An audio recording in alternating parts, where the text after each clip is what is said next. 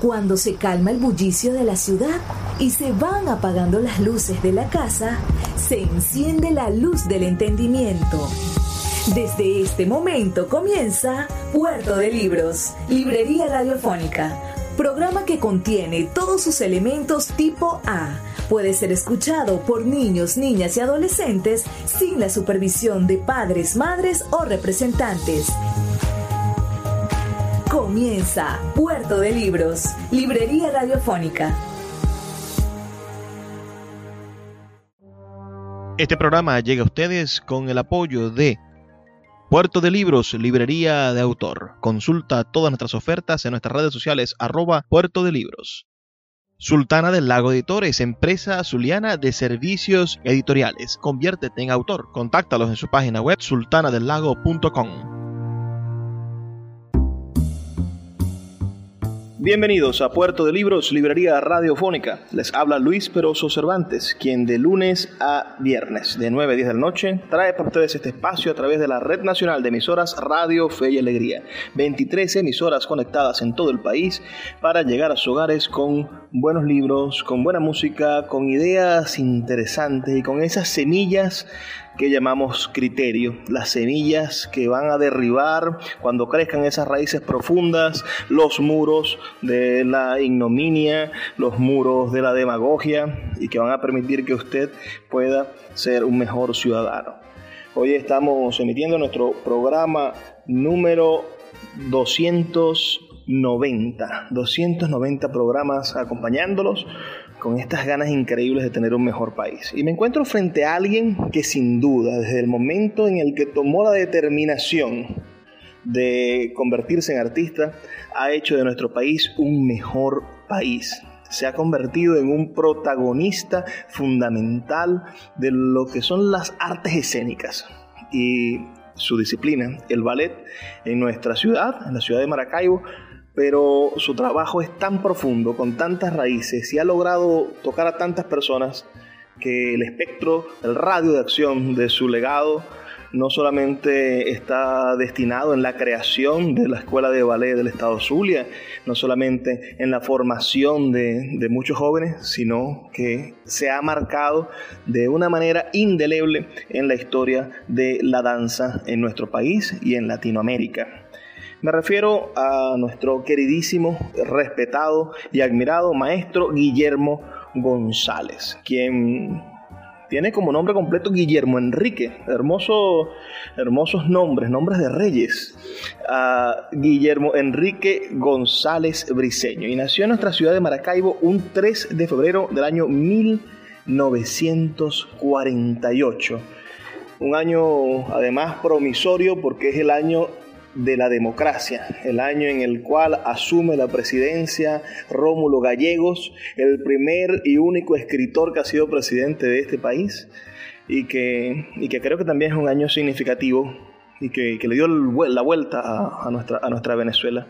Y ese año que se celebra como ese nacimiento democrático también es el año en el que celebramos el nacimiento entonces de uno de los más grandes bailarines de nuestro país. Maestro, por favor, déle un saludo a nuestra audiencia en la Radio Nacional de emisoras Radio Fe y Alegría, en esta red nacional de emisoras. Y, por favor, coméntenos algo de, ese año en el que usted nació.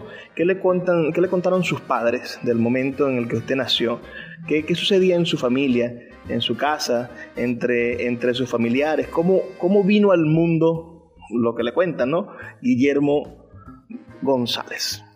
Bueno, este, para mí es muy agradable estar otra vez acá en Maracaibo, ya que me había ido a trabajar afuera, regresé, estoy en Teresa, ahora regresé de nuevo a Maracaibo.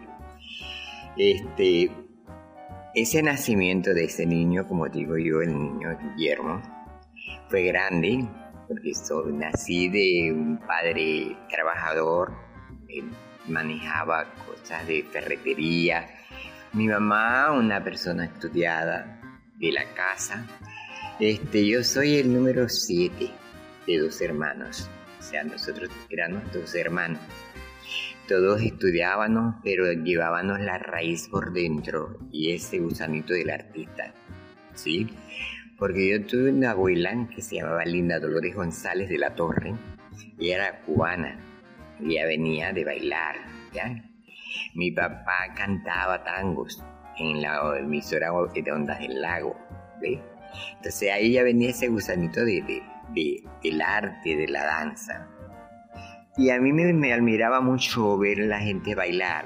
Desde pequeño a mí me gustaba mucho ver, ver artistas, todas esas cosas que, conforman el arte, ir a, a, pintura. Estaba muy pequeño, yo iba ahí al milagro cuando eso estaba, todavía no conocía ni, que, ni pensaba que yo iba a llegar ahí también.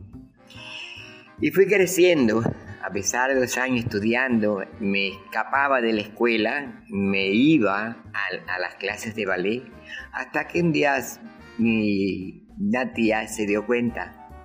Yo estudiaba en el Colegio Gonzaga, que está en Las Delicias. Yo salía a las 11 de la mañana, tenía que regresar otra vez a clase en la tarde, y yo no regresaba, yo me iba a la casa de la señora Sojati de Coster. Era una escuela privada de ballet que estaba al lado de la Policlínica Maracaibo, en la 71, si no me acuerdo.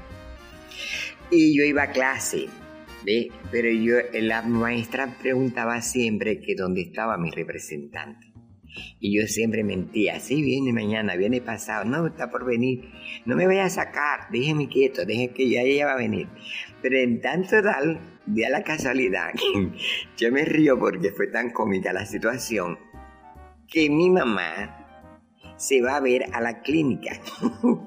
en el momento de que yo voy saliendo con el maletín, mi mamá me encuentra. Dice, ¿qué hace usted aquí? Yo no hallaba qué hacer, ¿ves? Entonces, conmigo venían otras muchachas que venían de la clase. Y entonces ella no hallaba qué hacer la situación, entonces váyase para la casa y cuando lleguemos hablamos, cuando llegue hablamos.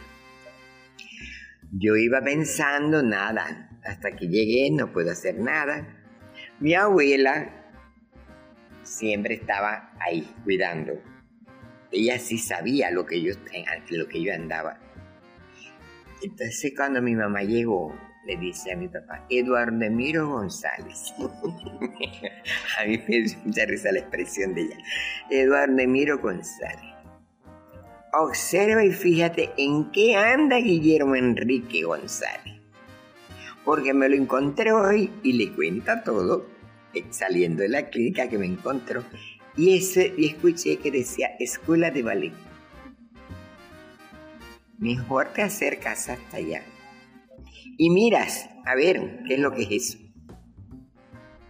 Mi tía, como era una persona que no era muy estudiada, ella dice, él está en un ballet rosado. Entonces yo le decía, no, que de ballet rosado, ningún ballet rosado. Yo le decía, ay, nadie se viste de rosado, ni nada. Yo tenía, pues entonces este día iba a cumplir 14 años. Entonces dice, ay, nadie se viste de rosado, ¿qué es eso? Entonces mi papá, sin embargo, fue. Cuando me tocó, antes de ir allá, él me sentó y me dijo, usted tiene que estudiar. Porque si usted quiere ser un artista no puede ser ignorante, tiene que seguir los estudios. Dijo que yo sigo los estudios, pero me permite, primero voy a ver. Fui hasta allá conmigo, le presenté a la profesora, una señora que me debía un 80, porque una, ella fue bailarina del ballet de, de Holanda ella se llamaba Sonatis de Coster. El esposo de ella era el gerente de la, de la línea de aviación de KLM. Acá en Maracaibo estaba. Y entró y lo recibe una señora que se, llama, se llamaba Ali de Verhoeven, que era la pianista de la escuela y le llevan, entonces le dice a, la profesora que lo busca el papá de Guillermo. Ella nunca, nunca me llamó Guillermo, siempre decía Guillermo. Y con el Guillermo me quedé, porque ella nunca me pudo llamar Guillermo. Entonces me decía, me decía, muchacho, tranquilo, tú me entiendes. Cuando yo te llamo ya sabes que es contigo, decía ella. Entonces yo era una profesora muy buena, entonces habló con mi papá, le dijo que yo tenía condiciones para el ballet, que él me dejara, que, la situación no era como decía la gente, ni nada, porque es una escuela privada. Bueno, ahí, viví, ahí, estaban las grandes niñas de la grande sociedad de Maracaibo, ¿entiendes? Y estaba la Remín, de los Remín, estaba Laura Bola de la pizzería napolitana de Maracaibo, gente de la sociedad, o sea, iban puras muchachas de la sociedad. Y había unos tres muchachos que eran los portillos y yo. Había, o sea, no había más nadie. Y fuimos progresando, ahí dando clases, ya presentaba. Mi primer paso fue aquí en el Teatro Baral, que salí vestido del reloj de la Cenicienta. y eso fue muy cómico porque Matute Ortega era el tramoyista de acá del teatro. Y él se decía, tranquilo Guillermito, yo te ayudo. Bueno, uno muchacho al fin no tenía los conocimientos de un escenario, ni por dónde salir, ni por dónde entrar. Y para mí era una nueva experiencia. No sabía contar bien los compases musicales. Y entonces él me dice, no te preocupes, Guillermito, porque yo siempre entraba atrasado y la profesora me regañaba. No te preocupes, Guillermito, que yo te voy a ayudar. Y sí, pero ¿cuándo, Matute? ¿Cuándo tú me vas a ayudar? Porque siempre salgo tarde. Entonces tuve, cálmate, yo te voy a enseñar cómo contar. Entonces él me decía, cuenta de cuatro en cuatro. Porque 4 más 4 son 8, 8 16, 8 de 32 y así. Entonces él me contaba detrás de las culis. Y él me contaba. En el momento que me tocaba las 32 cuentas, él me agarraba y me daba el empujón. Me decía, sal. Yo salía al escenario todo trastumbado, pero a la vez se prestaba para la cosa porque yo era un reloj. Era el reloj de la cenicienta, entonces lo que hacía era que caminaba en el escenario. Eso es todo lo único que yo hice en escena en, esa vez la presentación. Estoy verdaderamente fascinado con, esta historia y quiero, resaltar para todas las personas que nos escuchan, bueno, la, la importancia de, de, darnos cuenta de cómo en 1960, porque tendría usted 14 años, 62, 63, uh, en, en, el medio de una, de, de una sociedad muy diferente a la sociedad en la que habitamos hoy en día, además una sociedad en la cual no, no había este tipo de, de, expresiones culturales no eran comunes.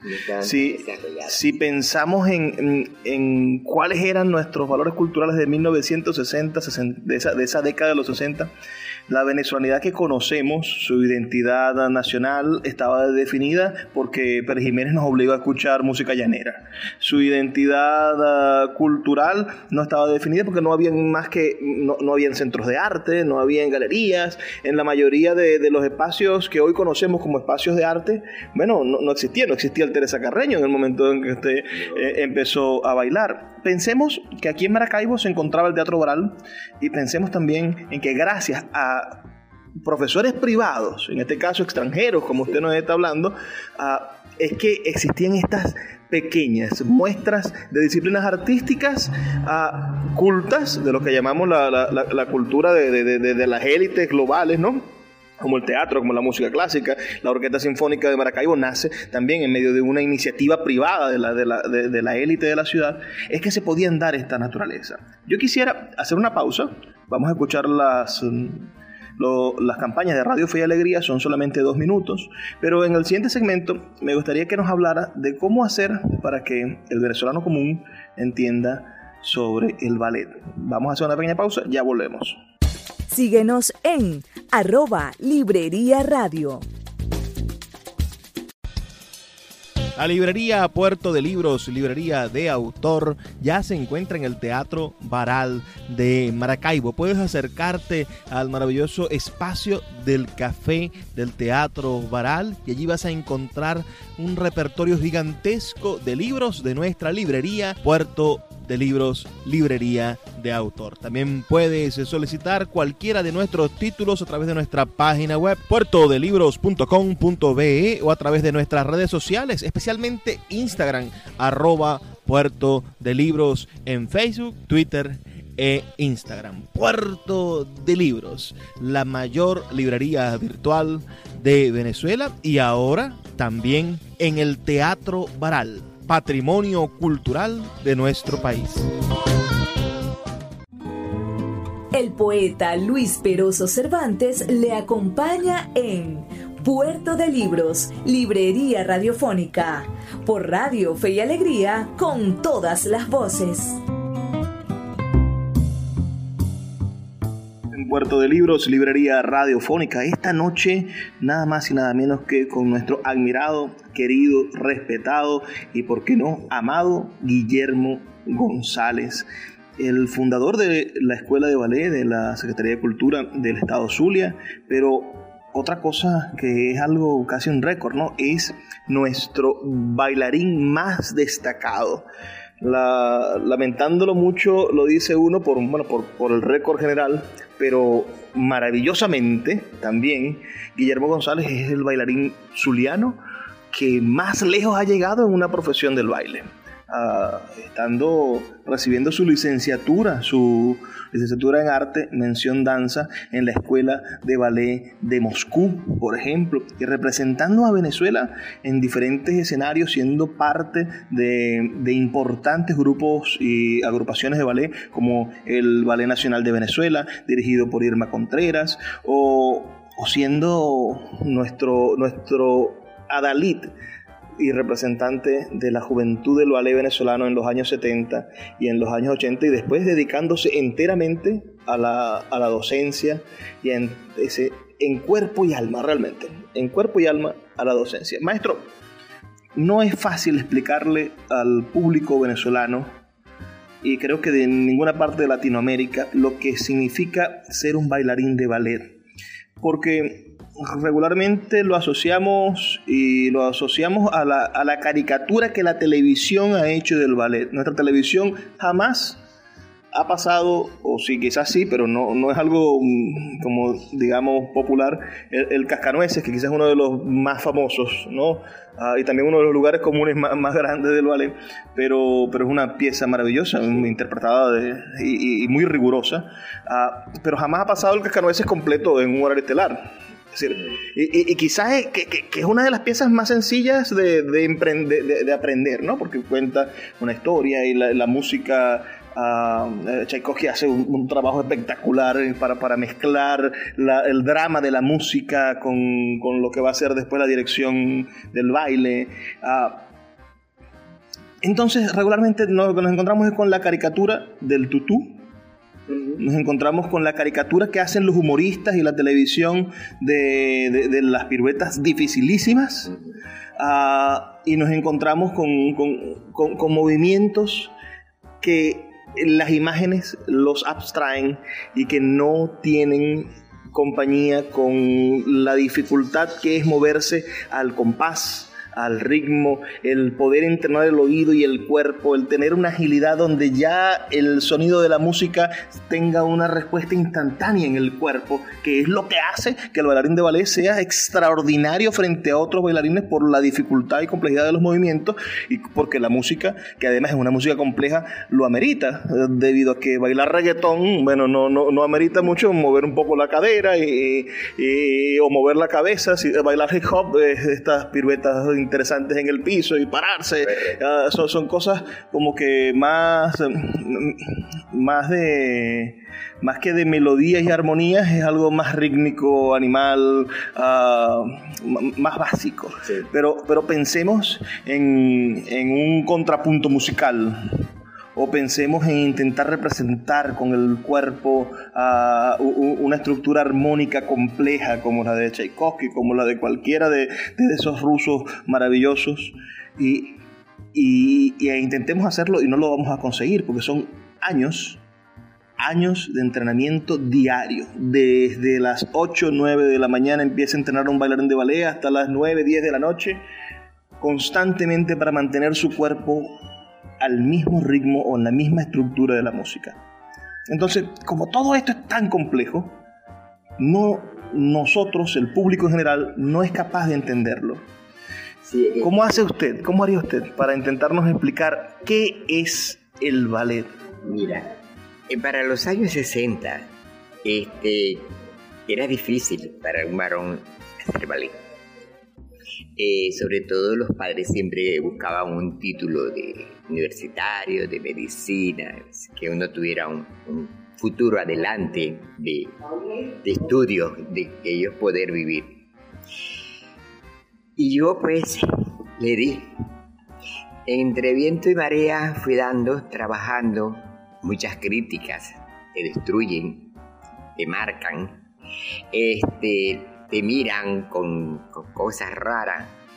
Pero tú cuando amas el arte y cuando amas lo que quieres y luchas por lo que quieres, tú llegas al éxito. Llegas al éxito porque yo lo hice. Eh, a pesar de todos mis estudios, yo me sacrifiqué, yo estudiaba, venía para acá las clases, todo esto. Este, hasta que un día la profesora Coster dijo que estaban becando varones en Caracas, en la Escuela Interamericana de Ballet, que dirigía Irma Contreras y Margot Contreras. Las señoras vinieron a la escuela de la señora Coster. Y también ella quería dejarnos en un sitio porque ya le tocaba irse de Venezuela porque su esposo lo habían trasladado otra vez a Holanda. Y ella no nos quería dejar solo a la deriva. Y ella hizo ese enlace con la Contreras. Ellas vinieron a vernos, estaban los portillos, estaba yo.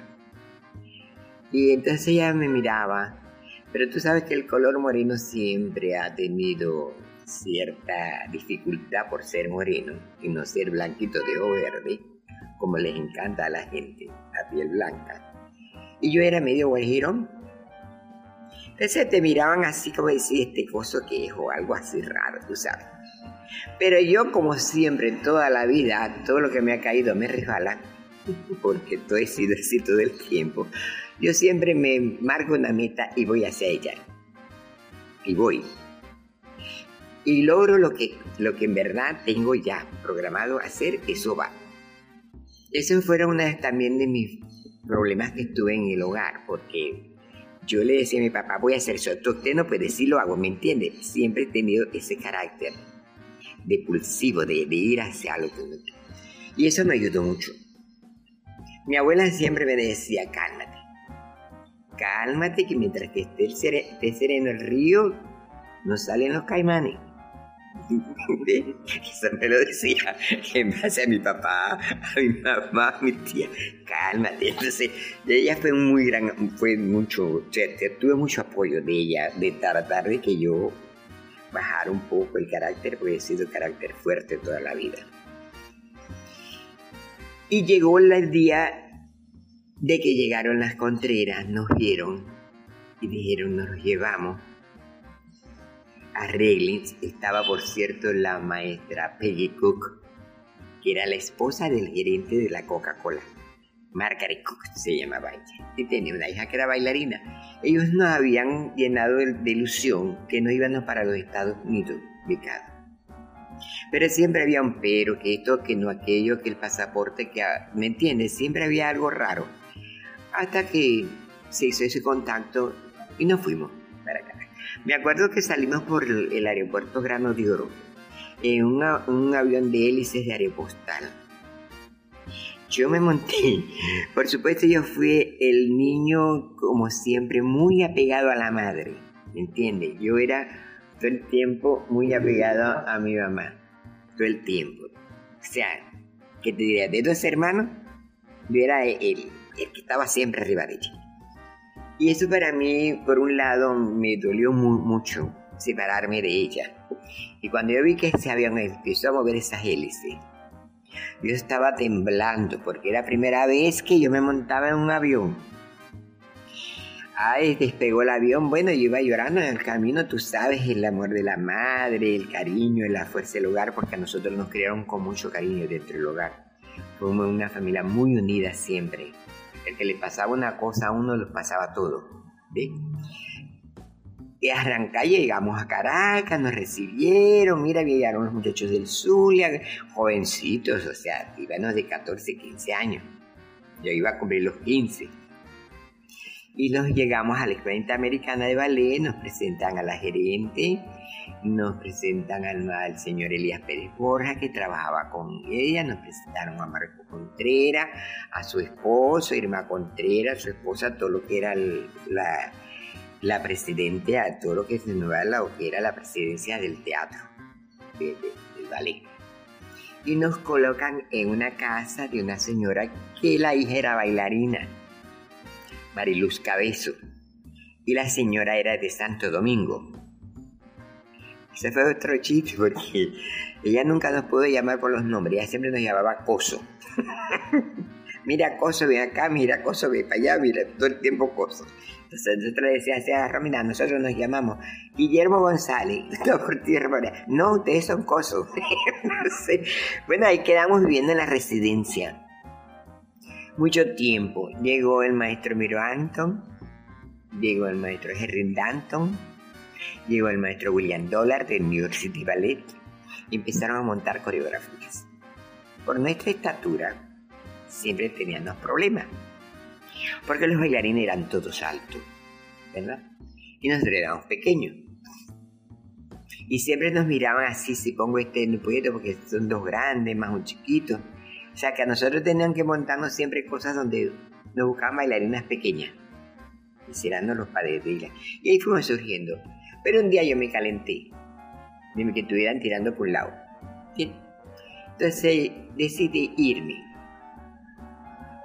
Y para esa época estaba Tulio de la Rosa, un maestro de ballet de México, estaba ahí.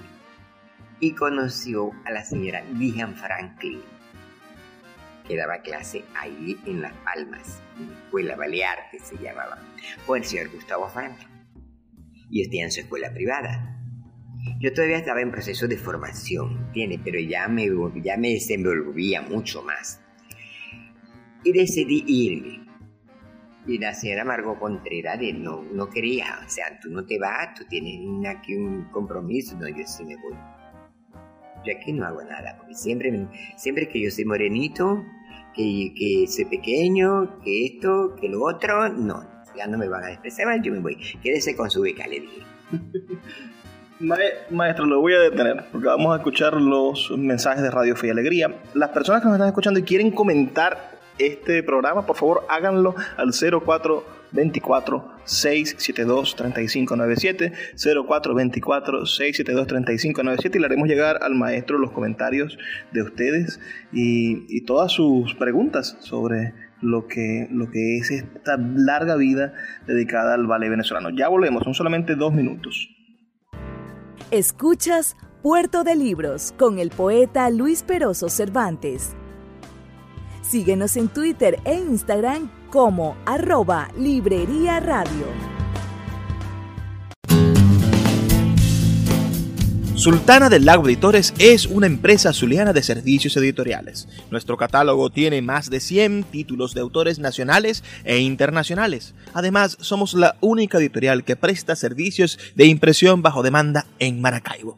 No necesitas invertir en grandes tirajes. Tus lectores pedirán tu libro, nosotros lo imprimiremos y tú obtendrás regalías. Por ello, también editamos internacionalmente en Amazon y Google Play Books. Conoce más en nuestra nueva página web www.sultanadelago.com o siguiéndonos en Instagram como arroba sultana del lago. El poeta Luis Peroso Cervantes le acompaña en Puerto de Libros, Librería Radiofónica, por Radio Fe y Alegría, con todas las voces. Seguimos en Puerto de Libros, Librería Radiofónica, esta noche con una entrevista de lujo, un invitado, además hermoso. Ustedes ven al maestro, se lo voy a intentar describir. Cabello blanco, con toda esa sabiduría. Parece que esas nieves rusas se quedaron en su cabellera, pero no, esas caras son recientes.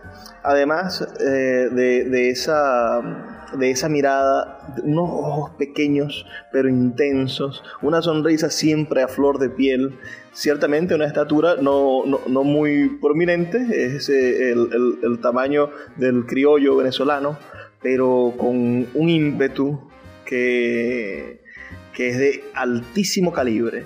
Y ese es el ímpetu que le he enseñado a todos sus alumnos y que día a día demuestra para poder mantener vivo el espíritu del ballet en el Zulia. Vamos a, continuar con este recorrido histórico que me parece maravilloso. Yo quiero resaltar lo que, lo que usted vivió en, Rusia, ¿no? Usted tuvo la oportunidad de recibir, de conocer a maestros rusos en una gira por Colombia y esta oportunidad de, de, después solicitar que estos maestros dieran clase en Venezuela y de allí se dio el contacto. Usted logró hacer la, conexión de recibir esa beca o ese, o ese estímulo e ir a estudiar en, en la cuna del ballet, en, en, la, Rusa, en la Rusia, en lo que quedaba de la Rusia de los Ares, pero que, que era la Rusia comunista de los años 70, fuerte, a, a, estudiar ballet y a graduarse como ballet, pero como, como licenciado en ballet. Pero me interesa su participación en quizás el grupo de ballet más importante que tiene, que tiene el mundo. Usted bailó con el Bolshoi háblenos de, esa experiencia y sobre todo cómo, cómo cuadrar esa experiencia de bailar con el Bolshoi siendo el bailarín venezolano morenito y bajito que siempre tuvo problemas aquí.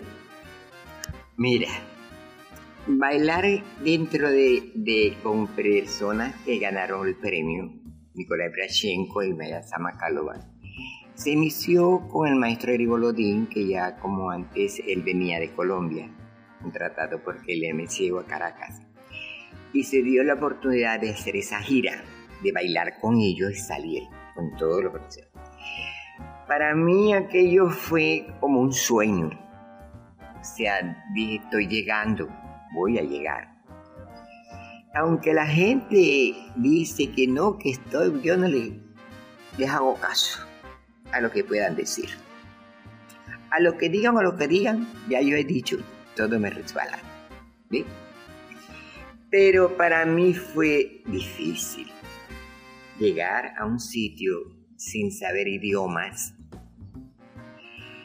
mirando los lados rubios, ojos verdes, yo morenito, este tratar de entender un idioma era muy difícil y te digo, no lo logré hablar completamente, no lo necesario. Porque en el ballet yo entendía. Cuando la maestra me hablaba de, los, de calera, yo sabía que eran las piernas. Cuando me decía payasca, yo decía gracias. Pasiva, gracias. Eh, para acá, hasta luego, y así, ¿me entiende? Cosas que yo fui manejando. Pero el maestro siempre peleaba conmigo porque me decía que tenía que aprender. Yo le decía, no puedo, no, no, no entro, no puedo entrar. Pero yo lo lo mío era el ballet. Lo mío era lograr lo que yo quería. Tener un buen lectura al leer, tener un buen entrechasis, tener un triple leer, tener una buena pirueta a la segunda, tener un salto casi de 3 metros. ¿Ve? Y aquello fue para mí grande. O sea, tuve un año, porque no pude quedarme más. Tuve un año. Y en el año que me quedé, para mí fueron como cinco porque me movía por todos lados, ¿me entienden? No es que yo iba, al... no, yo me movía, yo me metía allá, me iba a clase acá, me iba para allá, estaba todo el tiempo en el ámbito, tanto en el arte del ballet como también iba a exposiciones de pintura, cosas así. Y tuve que venirme, ¿ok? Bueno, en ese tiempo, entre eh, la ida y venida, logré tener un contacto muy grande con el maestro. Para mí, Eric Golodín fue una gran guía. Y ya también, una gran maestra, aunque era fuerte. Esa maestra era terrible. Esa maestra te ponía a dar y a dar y a dar y a dar hasta que tú no hacías el paso como ella quería, no te soltaba. Y cuidadito decía que estabas cansado, porque te doblaba el trabajo. Entonces, cuando ya tú vienes con ese trabajo, con, con esa cosa que ellos te dan, porque es que ellos te dan una fuerza. Ellos te transmiten una energía guerrera. Que todo es posible, nada es imposible. Y toda esa situación se dio. Yo feliz, me vine tranquilamente, ingreso al Internacional de Caracas después, después de haber salido de Nina Nova. Llegaron a hacer audiciones Guillermo, tienes que irte al Ballet Internacional de Caracas. Me voy al, Ballet Internacional de Caracas a trabajar con Vicente Nebrera y Sandra Rodríguez. Me escogen de, de todas las audiciones. Y la Sandra me llama el filipino. Yo la escucho porque estoy haciendo clase y gracias a Dios tengo un desarrollo auditivo bien bueno. Y la escucho cuando le dice, a Elías Perebora, mira, el filipino, el filipino, el que está allá, allá de segundo en la barra al frente. Yo miro hacia los lados del rollo y yo diría conmigo. Termina la clase y me dice, ve acá. Dime, yo soy Sandra Rodríguez. Hola, ¿qué tal? ¿Cómo está? Mi respeto, le digo yo. Este, ¿tú te quieres ir conmigo? Y yo dije, ¿para dónde me voy yo con usted? Para mi ballet. Y yo, bueno, yo. Si usted lo considera, sí, tú te vas conmigo. El día anótalo, porque ese me lo llevo yo. Se lo quito a, ese lugar. Aquí está la señora de Nina Nova. Y me voy, voy a la Internacional de Caracas. Ahí es donde yo, después de haber bailado con chaqueta, clásicos, clásicos 100%, la cuadradura completa del ballet clásico, que no puede sacar un pelito de allá para que no puede, todo tiene que ser así. Empecé a bailar con ellos. Viene Vicente y monta la luna y los hijos que tenía, que eso es un tambor divino y bellísimo, una coreografía hermosa que montó Vicente Nebrada. Monta nuestros valses, un poco de baile y empiezo yo a entrar en otra nueva línea de ballet y empezar a conocer otras, otras cosas. Bueno, y ahí empecé a desarrollar también tuve la oportunidad de irme a, a Nueva York. Allá estuve estudiando en lo que llaman scholarship. Este, tuve a, a Madame Pérez Lave, que era maestra de ballet. Maestro, su recorrido vital. Comenzamos en el año 1963-62 a bailar ballet. 20 años después, usted vuelve al Zulia. y comienza a trabajar con la escuela de ballet clásico del Zulia. Ese, ese espacio que usted funda es en la Secretaría de, de Cultura, esa primera institución pública del Zulia para brindarle un espacio a los jóvenes y a las jóvenes bailarinas de ballet. Háblenos de esa lucha y en qué momento usted decide dedicar su vida, porque bueno, desde el año 1985 hasta la actualidad no ha cesado su amor por esa escuela y no ha dejado de enseñar a, a esos alumnos. Mira, este, estábamos ya habíamos regresado de gira. El Ballet Internacional de Caracas tenía muchos meses de gira. Estábamos ahí la gente, nosotros regresamos agotados. Pero fue una institución de mucho auge. No, nosotros teníamos médicos, teníamos terapeutas, teníamos una gran alimentación, o sea, nos cuidaban mucho. O sea, a los bailarines, el estado de los bailarines los cuidaban mucho. Y esa vez, sentado en el balcón de Parque Central, yo vivía en Parque Central, en el edificio Moedano, yo estaba mirando hacia la montaña, hacia Y yo tengo que empezar a buscar la forma, si quiero seguir viviendo del ballet, estabilizarme. Porque me va a llegar la vejez y no voy a poder hacer más nada. Un día de, de enero, que había venido para las navidades, vine a visitar Secretaría de Cultura. Estaba Alia de Bermúdez. Y yo me presento. Mire, yo soy maestro, yo soy Guillermo González, bailarín de ballet de Caracas. Yo quiero venir a Maracaibo, yo quiero tener una escuela aquí. Pero yo antes había venido a una invitación de un ballet que se había formado ahí con este Roberto Muñoz. ¿Ya? Me habían traído invitado a bailar. Pero él se había ido y eso quedó afuera.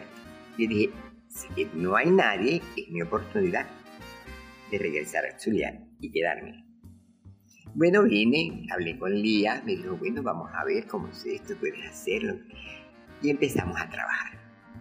Todas las cosas, yo Pues ya trae una experiencia grandísima, como manejar un escenario, todas esas cosas que uno aprende en el trayecto del, arte que uno lleva. Pues.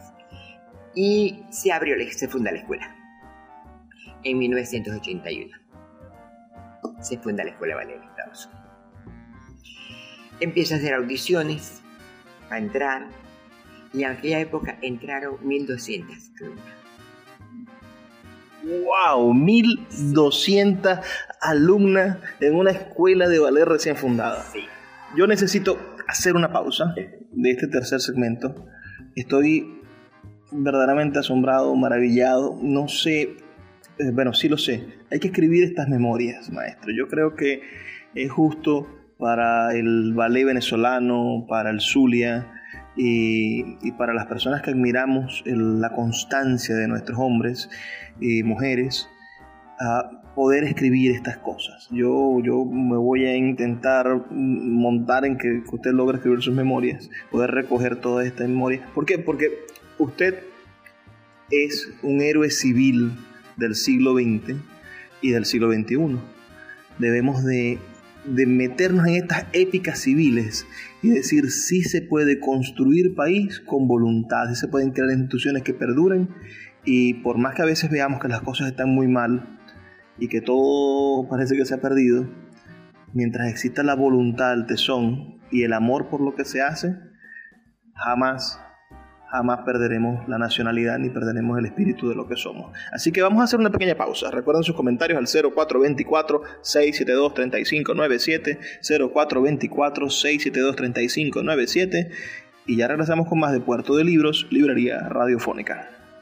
Síguenos en arroba Librería Radio. El poeta Luis Peroso Cervantes le acompaña en Puerto de Libros, Librería Radiofónica, por Radio Fe y Alegría, con todas las voces.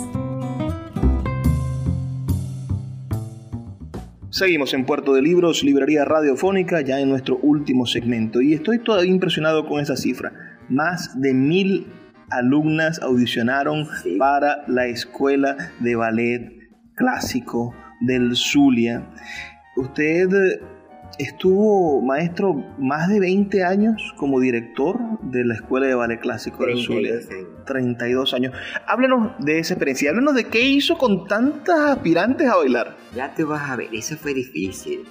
Porque como uno tiene lo que llaman el ojo objetivo, pues se ve que la niña podía tener condiciones y nada.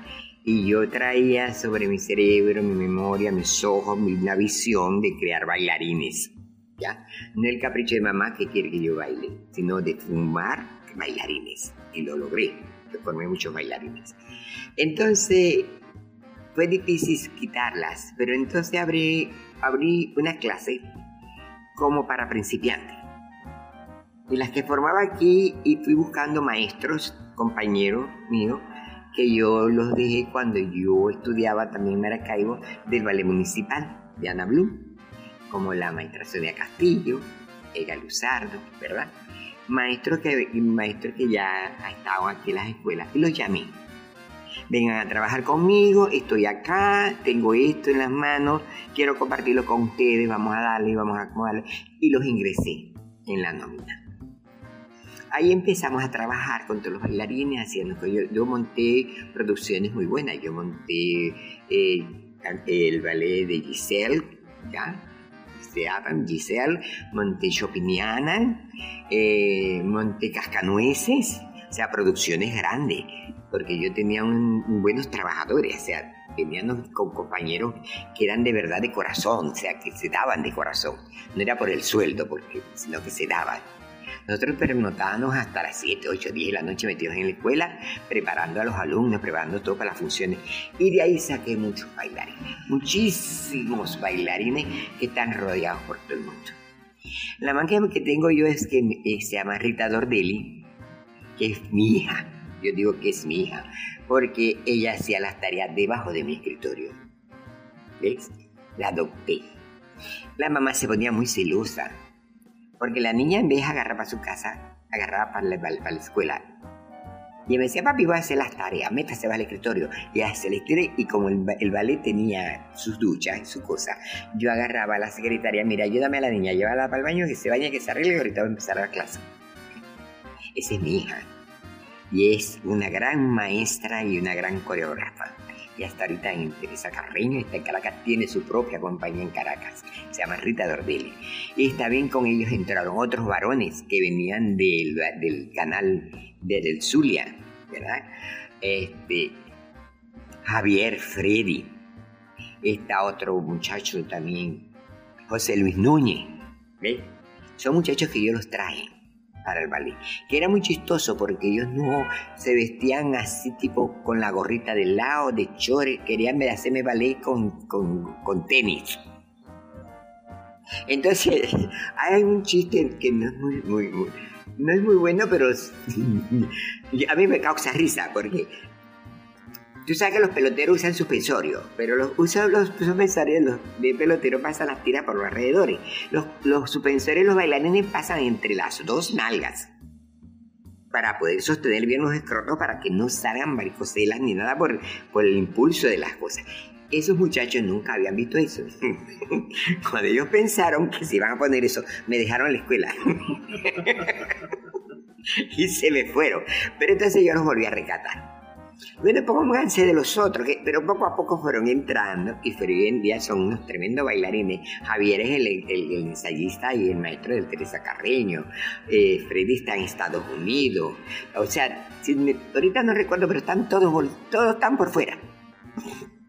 Y al transcurrir de los años fueron saliendo, saliendo, saliendo, saliendo, saliendo, saliendo. Formé mucho. Formé Cairoli, este, la maestra Sonia Castillo bailó conmigo. Ah, porque yo hice un ballet que se llamaba Ballet Danzarte de Maracaibo. Y entonces agarraba a los bailarines y los formaba y los ponía a bailar. Hicimos gira. Una vez, un año hicimos 64 funciones. Porque yo era como un gitano. Pero, pero 64 funciones son más de una función a la semana. Claro, nosotros hacíamos casi dos funciones, o sea, mucha, mucha. Y una vez tuve un chiste porque estuvimos en Marinita, en una plaza, ahí tiré el linoleo. Y tiraba las cortinas. Conmigo trabajaba Franklin Martínez, un chaucho, el nieto de Matute. Y él me decía, tumba aquí, tumba aquí, maestro. Ah, reguíndese, cárguese arriba esa mata, amarre, ¿me entiendes? Yo parecía un gitano, yo montaba el tarantín. Sí se puede enseñar a apreciar el ballet a, a quien nunca lo ha visto? Claro que sí. Tiene que tener sentimientos. Y tiene que querer el arte. Porque yo he dado cuenta que nosotros, los bailarines, sufrimos una metamorfosis terrible. Porque todos los pies nos salen hacia afuera. El trocante, el, la parte del fémur va hacia afuera tenemos una extensión que es casi 60 grados. ¿Ve? El cuerpo en la pelvis se nos abre. O sea, todo nuestro cuerpo sufre del entrenamiento constante de eso, porque las líneas del ballet clásico son unas líneas hermosas. Mira, después que la persona haga ballet clásico puede bailar lo que le dé la gana, pero esa es la base. Aunque muchos dicen no para bailar, sí lo hay. Sí, porque yo he tenido sesiones así, encuentro, donde te digo que digo que he tenido como ese caerme a pedradas con la gente. Y decirle, eso así, eso es así, así, porque eso está hecho. No hay que inventar. Sí, yo respeto otros movimientos dancísticos, por supuesto que los respeto, porque cada quien tiene sus pensamientos y su ideología que desarrollar. Pero el ballet clásico es el ballet clásico. Y para hacer bailarín clásico hay que amar el ballet clásico, si no, no puede ser bailarín clásico. Me gustaría preguntarle por la actualidad. ¿Cómo está la salud del ballet en Venezuela actualmente? Mira, ahorita el Teresa Carreño, eh, ah, bueno, lo último que he hecho es que estoy, estoy en el Teresa Carreño. Ahí también se fundó el ballet juvenil. Eso fue un trabajo grandísimo que hicimos. Fuimos a cada estado buscando bailarines para meterlos al ballet juvenil Teresa Carreño. Yo tengo ahorita 36 bailarines que son de Mérida, de, o sea, de distintos estados. Ahorita por la pandemia tuvimos que salir todos de Caracas, pero ese fue un gran trabajo que se hizo en el Teresa Carreño. Y también hay otras, otras manifestaciones artísticas ahí dentro del Teresa Carreño. entonces, si eso lo hacen en otro lado y lo hacen porque no podemos hacerlo en el Zulia, ¿verdad? Lo que es, por eso te digo, hay que tener el corazón para poder estar dentro del arte. Si no, no puedes. Tienes que quererlo, tienes que sacrificarte. En vez de estarte comprando un perfume de marca, por favor, comprate un par de zapatillas y aprende algo. Aprende otra cosa nueva, ¿me entiendes? Claro, pero le, pregunto, ¿hay hay prospectos de buenos bailarines, ah, las escuelas de, danza y de ballet tienen, tienen futuro en nuestro país o la crisis eh, es general. Porque el problema es, de esto de la crisis es que regularmente la gente cuando habla de crisis cree que el país se acabó. No, que va y yo, acabando. Y yo creo todo lo contrario, que en este momento hay muchísima gente haciendo cosas maravillosas para que el país nunca fenezca. Mira, el que diga que el país se está acabando porque el que se está muriendo es ese es el que se está muriendo, el que lo está diciendo. Porque el, eh, hoy en día, si hay, claro que hay material artístico, uff, bastante que hay. Y sobre todo la matriz de Maracaibo. Porque Maracaibo es la matriz de todos los artistas que han salido de aquí. Digan lo que digan, digan, señor, soy regionalista, soy regionalista. Pero es no regionalista, es que tú ves lo que sale de ese estado, de ese país.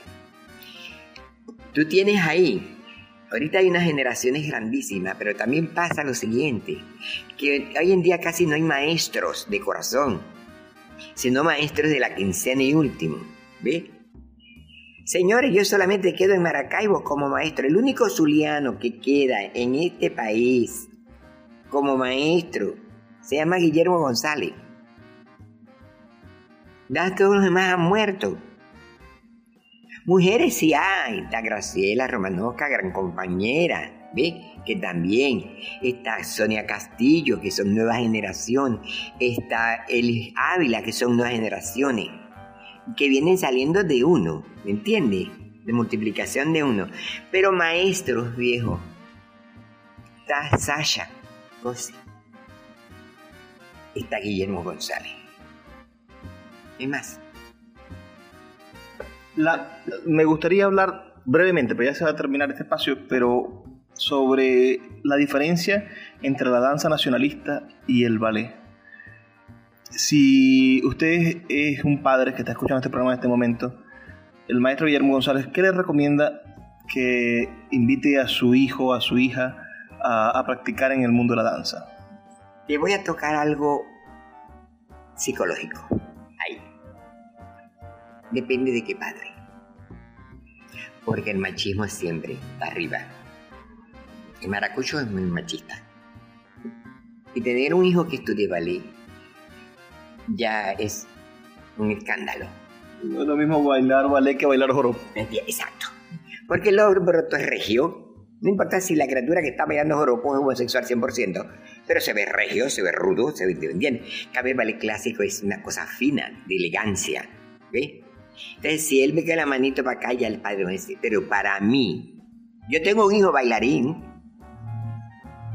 pasa que me, saltó la taranquera, porque yo lo tenía bailando clásico conmigo y se me fue a bailar danza nacionalista con, con danza típica Maracaibo, pero que se me enamoró y se fue con la novia a bailar para allá, ¿me entiendes?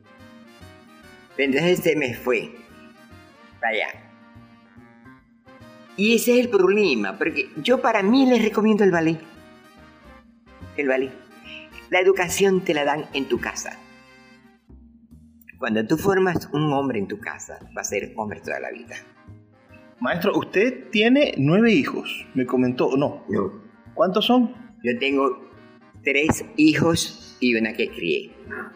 Yo tengo dos varones y una hembra. Ya el varón tiene 41 años. Yo, yo no soy jovencito. No, no, no, ya dijimos la fecha de nacimiento, 1948. Le, le, agradezco mucho, maestro, que nos haya acompañado esta noche aquí en Puerto de Libros, nos haya dado la oportunidad de conversar con usted y de recorrer un poquitico de su vida, que es verdaderamente gigante, y vamos a, a movernos en pos de hacer esas memorias que que el Zulia y la historia del arte lo necesita. Un mensaje final para las personas que nos están escuchando, alguna invitación, algún mensaje de, esperanza en estos momentos tan terribles y difíciles que vive el país. Bueno, tengamos confianza en Dios. Yo soy muy católico, yo me quiero una familia muy católica. Tengamos confianza en Dios y no hay que caerse, no hay que soltar las alas, no hay que soltar el arma, hay que estar en guardia a todo lo que pueda venir. Aconsejar a los hijos, cuidarlos, aconsejar al compañero y ser más, ser más sincero. Dejar a un lado hipocresía a un lado, dejar la envidia a un lado y dejar de tanto apuntalar a la gente. Que si te todas con un dedo, a ti te están apuntando tres y no te das cuenta, ¿ves? Entonces, eso tienen que tener cuidado a la gente. Gracias por haberme llamado y estoy aquí a la orden. Estoy ahorita en el Teatro Baral, estoy trabajando acá, estamos bueno, ya se hizo, ya está en, en, trato de fundar el Ballet Juvenil Teresa Carreño en el Zulia. Pronto se les informará cuándo serán las audiciones.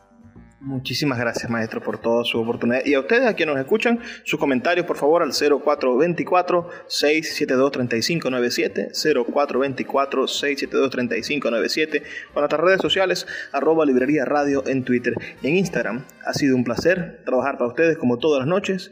Les recordamos que estamos de lunes a viernes de 9 a 10 de la noche por la Red Nacional de Emisoras Radio Fe y Alegría. Así que, por favor, sean felices, lean poesía.